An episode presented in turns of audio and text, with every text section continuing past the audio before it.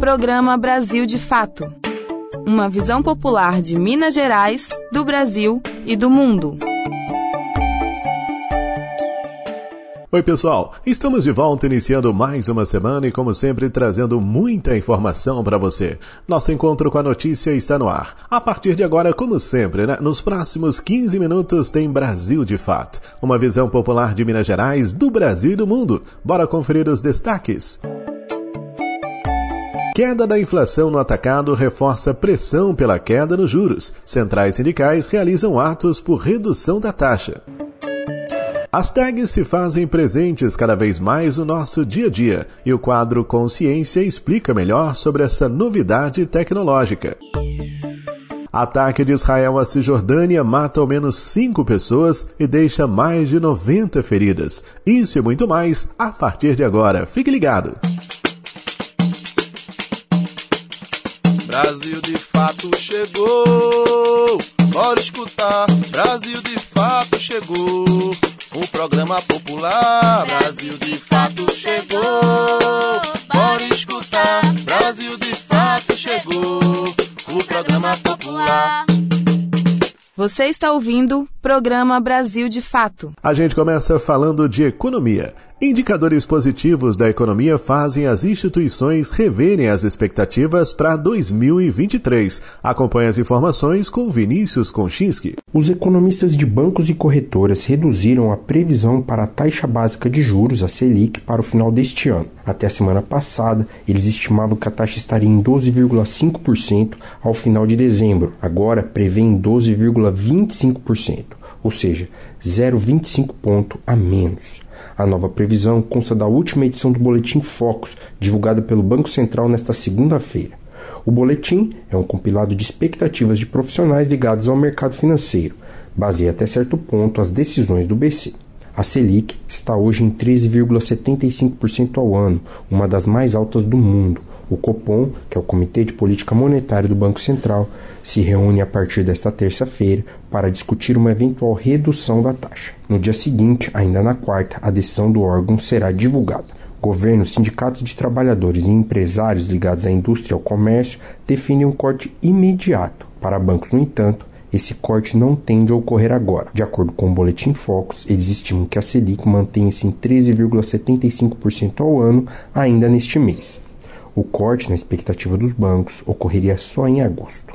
Na última edição do Boletim Focus, as previsões para o crescimento da economia e a inflação no país também mudaram para melhor. Até a semana passada, os economistas de bancos estimavam que o PIB, Produto Interno Bruto, aumentasse 1,84% em 2023.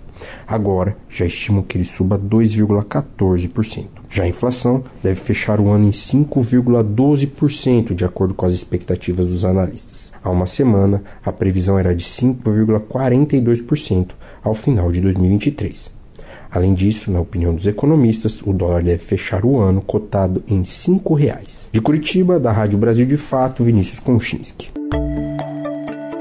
Centrais sindicais realizam atos pela queda nos juros em capitais e locais de grande circulação de pessoas. As informações quem traz pra gente é Talita Pires. Centrais sindicais realizam nesta terça-feira uma série de manifestações pela queda da taxa básica de juros da economia, a Selic. Os atos acontecem no mesmo dia em que o Copom Comitê de Política Monetária do Banco Central inicia mais uma reunião para discutir o patamar da taxa. A decisão sai no dia seguinte, quarta-feira, dia 21. A Selic está hoje em 13,75%, uma das mais altas do mundo. Além dos trabalhadores, governo e empresários ligados à indústria e ao comércio defendem um corte imediato. Os protestos devem ocorrer em frente às sedes do BC, em capitais e também em áreas de grande circulação. Os atos fazem parte da jornada de lutas contra os juros altos, que começou na última sexta-feira, com passeata em São Bernardo do Campo, no ABC Paulista. O lema é Juros Baixos Já. As hashtags a serem utilizadas em postagens nas redes sociais são hashtag Juros Baixos Já e hashtag Fora Campos Neto. Dirigentes das centrais sindicais entendem que os atos são necessários porque a Selic está atrapalhando o desenvolvimento do país.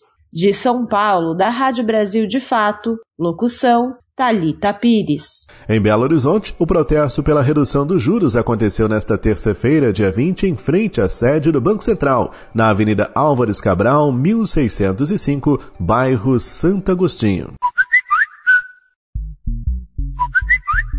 Participe da nossa programação.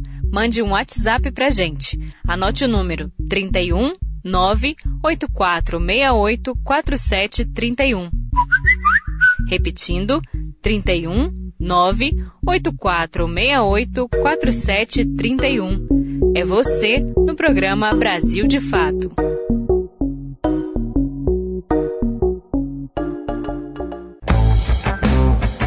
Todas as sextas-feiras tem edição impressa do jornal Brasil de Fato, com análise diferenciada sobre os fatos, denúncias que interessam ao povo mineiro, dicas culturais e, claro, o seu esporte semanal.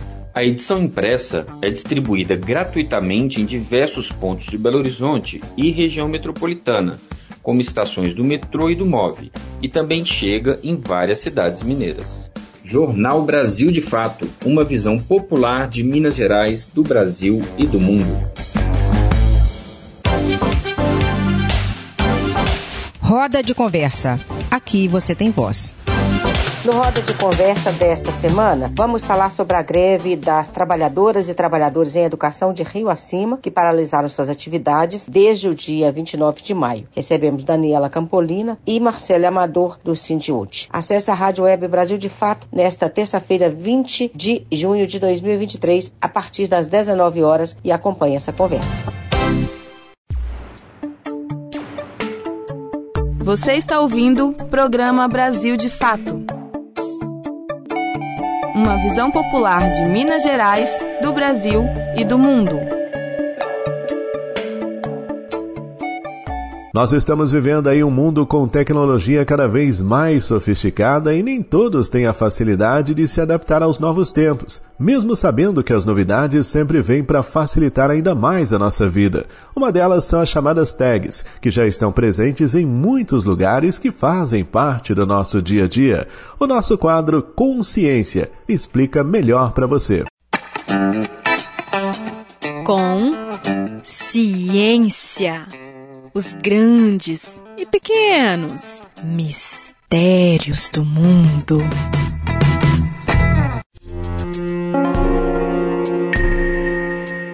Lá no prédio onde eu moro, a gente abandonou as chaves da portaria e elas foram substituídas por um sistema eletrônico baseado em tags. Você já deve ter visto uma delas.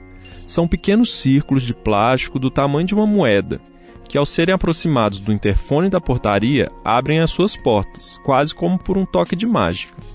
Após alguns meses de uso, eu percebi que a tal tag não possui qualquer pilha ou bateria que precise ser trocada. Aí eu fiquei curioso em saber como isso funciona. Essa mesma tecnologia está presente em diversos outros setores da nossa vida atual. Os cartões e tags de aproximação estão no para-brisa do carro para acelerar o pagamento do pedágio, no cartão de consumo da balada e até na maquininha de cartão de crédito. Você sabe como funciona essa tecnologia? Trata-se da identificação por radiofrequência, ou RFID na sigla em inglês. Ela se baseia em um tag ou cartão que possui uma marca digital própria. Esse código é lido e identificado por algum sistema eletrônico, como o interfone do prédio ou a máquina de cartão. Esses leitores possuem bateria própria ou estão ligados na rede elétrica, e são eles que fazem a maior parte do trabalho. Dentro das tags há uma delicada bobina feita de fios de cobre ligados a um microchip. A gente aprendeu com a física que ao mover uma bobina por um campo magnético, se forma uma corrente elétrica nos fios da bobina, o que gera energia suficiente para que um microchip funcione por alguns milissegundos é o chamado acoplamento indutivo. O tag que recebi do condomínio possui em seu interior um microchip que, ao receber energia, emite uma pequena onda eletromagnética com um código próprio. O interfone do prédio está ligado na rede de energia e no sistema que abre as portas. E ele emite o tempo todo um campo magnético. Quando aproximo a minha tag desse campo, uma pequena corrente elétrica se forma na bobina em seu interior, o que possibilita que a tag emita uma onda de rádio que será lida pelo interfone. Ou seja, a tag, ao emitir esse sinal codificado para o leitor, apenas serve como uma espécie de autorização eletrônica para que o mesmo faça o que precisa ser feito. No caso do interfone, abrir as portas do condomínio. O uso dessa tecnologia RFID se expande e está presente em vários outros setores da sociedade. Legal, não é? Eu sou Renan Santos, professor de Biologia da Rede Estadual e colunista do Brasil de Fato. Um abraço e até a próxima. Enem 2023. Prazo para pagamento da taxa de inscrição se encerra nesta quarta-feira, dia 21. Caso o estudante não tenha sido contemplado com a isenção, o pagamento deve ser feito para confirmar a inscrição no Enem. Douglas Matos. Os estudantes que pretendem realizar o Enem 2023, o Exame Nacional do Ensino Médio, e ainda não efetuaram o pagamento da taxa de inscrição, devem quitar o boleto até esta quarta-feira. O pagamento no valor de 85 reais pode ser feito por meio de Pix, boleto bancário e cartões de crédito ou débito. Caso o estudante não tenha sido contemplado com a isenção, o pagamento da taxa é essencial e obrigatório para que a inscrição do Enem seja confirmada. O período de inscrições no exame terminou na última sexta-feira, dia 16. Para ter acesso à guia de pagamento, o estudante inscrito deve acessar a página do participante e clicar na aba Pagamento Isenção. Caso esse pagamento ainda esteja em aberto, é só escolher a opção Pague seu boleto e finalizar a operação optando pela forma de pagamento. Neste ano, o Enem será aplicado nos dias 5 e 12 de novembro em todo o território nacional.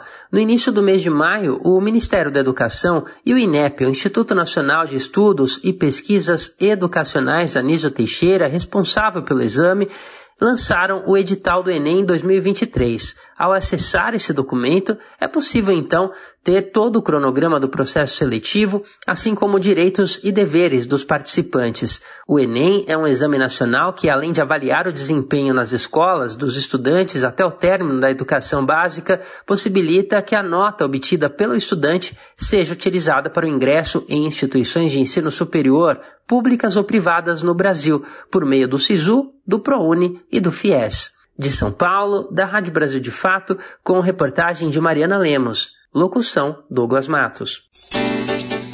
Brasil de Fato no Mundo.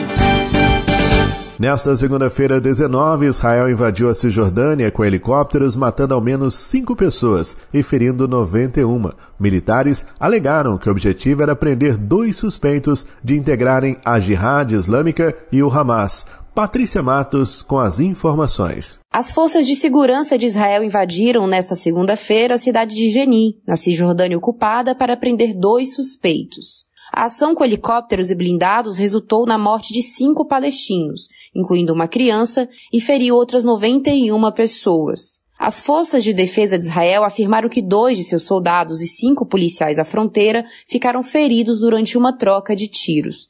De acordo com Al Jazeera, o tiroteio ocorreu nas proximidades do local onde uma jornalista foi alvejada e morta por militares israelenses. Essa é a primeira vez em 20 anos que helicópteros são usados em ataques contra a Cisjordânia. Genia é uma área densamente povoada e fica em uma zona palestina autônoma, conforme estabelecido nos acordos de Oslo de 1993. O local tem sido alvo de incursões dos militares de Israel. Neste ano, ao menos 161 palestinos foram mortos na Cisjordânia e na faixa de Gaza, e 21 israelenses também perderam a vida. De São Paulo, da Rádio Brasil de Fato, com informações de Al Jazeera, RFI e BBC. Locução Patrícia de Matos. Chegamos ao fim de mais um Brasil de Fato, com locução, roteiro e trabalhos técnicos de Tarcísio Duarte coordenação de Wallace Oliveira. Produção equipe de jornalismo do Brasil de Fato. Aquele abraço a todo mundo, tudo de bom, fiquem com Deus e até amanhã. Tchau. Você ouviu o programa Brasil de Fato, uma visão popular de Minas Gerais, do Brasil e do mundo. Acompanhe mais notícias no site brasildefato.com.br.